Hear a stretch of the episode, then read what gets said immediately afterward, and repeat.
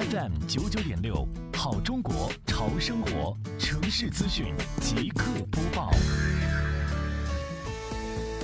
围绕美丽杭州创建暨迎亚运城市环境大整治、城市面貌大提升长效管理工作要求，西湖区双浦镇老沙社区结合城郊结合部环境治理工作，着力开展绕城高速两侧环境卫生整治行动。